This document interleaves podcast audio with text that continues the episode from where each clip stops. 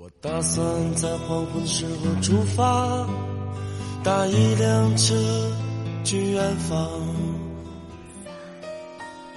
夜晚的声音让炙热的阳光变得遥远，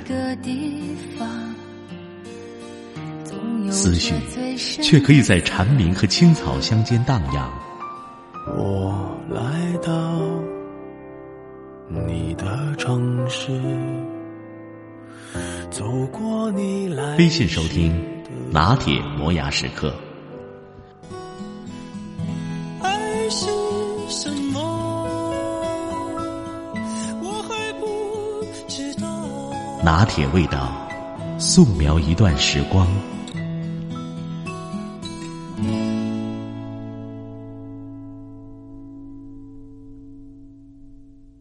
又到周末了。张明早早就约定好，请了三个人吃饭。三个人当中有两个是他领导，另外一位是相处多年的好朋友，对他来说都很重要。张明提前几天就和他们约定好，并又特意在提前一天再次通过电话和他们确认，每个人都说没问题，到时候见。于是张明在新城区最为豪华的大酒店订了个小包厢，一下班就早早的赶到了。服务生介绍说，酒店有一种火锅套餐，正好够三到五个人吃，分二百八十元、五百八十元和八百八十元三个档次。张明不加思索就挑选了八百八十元那一档的。请这几个人吃饭，最重要的就是要讲面子，钱是次要考虑的。张明在新城区上班。父母还住在老城区，尽管离家并不远，坐地铁就很方便，但他却很少回家，因为总有做不完的事儿。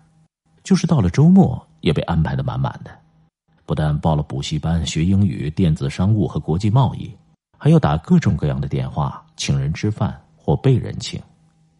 总之，毕业才两三年，靠着这一点点的努力，他的事业也算慢慢的发展起来了。前途似乎一片光明。眼看下班都很久了，但请的人一个也没到。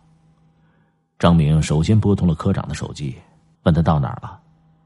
科长在电话那一端先是一愣，接着一副恍然大悟的口气：“哎，小张啊，真是不巧，刚有一个重要客户要我去一趟，事关重大，我不能来了。”张明连忙说：“科长，没关系，没关系，您忙您的，那下次再专门请您。”挂下电话，张明把服务生喊过来：“呃，我们这儿少了个人，有位朋友不能来，把那套餐换成五百八十元那一档的吧。”服务员点头，还没有出包间，张明的手机就响了。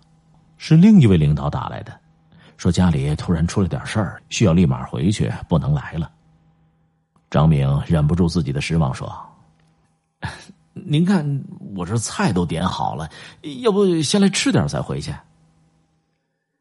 张明真的不吃了，要不这样，呃，明天或者是下个周末我请你。话都说到这份上，那张明也就只好认了。于是有点尴尬的对还没有出包间的服务生说：“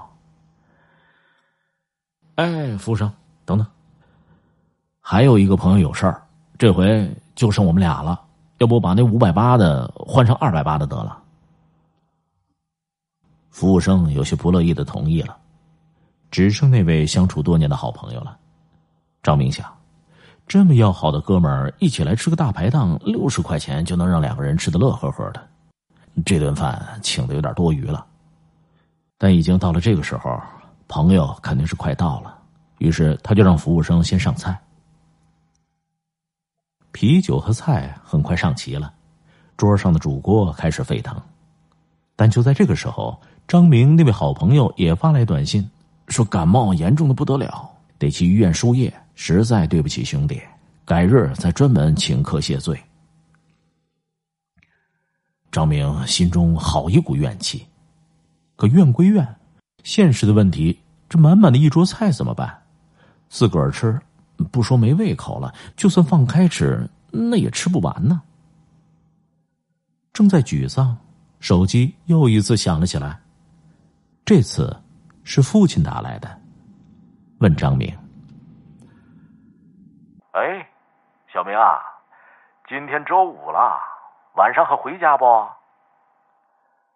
张明强作笑脸：“啊，爸，我这两天比较忙，我就不回去了。”父亲坚持说。你得空还是回来看看吧。你已经有两个月没回来了，你妈老是念叨你，都把我给念叨烦了。张明嘿嘿的笑了几声。爸，我这儿真的是有点忙。那你明天中午有空吧？你妈说明天想去看看你，到宿舍给你做个午饭。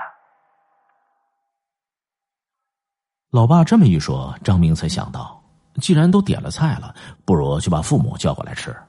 于是说：“哦，对了，嗯，你和妈还没吃饭吧？要是没吃，你们现在就过来跟我一块儿吃。我在离我们单位不远的酒店等你们。”父亲在电话那头愣了一下，然后问张明：“你说让我们现在过去和你一块儿吃晚饭？”对呀，我请你和妈过来吃饭，我都点好菜了。呃，我马上把地址发给你。呃，你和妈就打车过来，也不贵。呃，别省钱啊。放下手机，张明想起自己请过无数人吃了数不清的饭，却唯独没有请父母吃过一顿饭。父母这次果然没有省钱，打出租车一会儿功夫就赶到了。两位老人满脸笑容。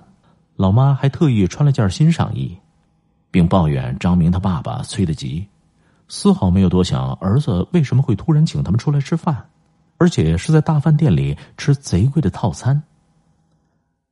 张明敬了父亲一杯酒，当他把酒一饮而尽的时候，心里突然涌出了想哭的冲动。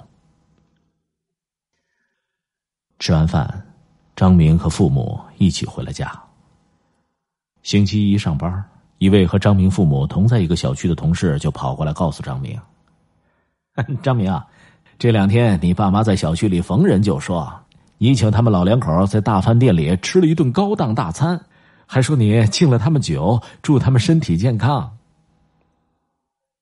张明的眼泪一下子就涌了出来。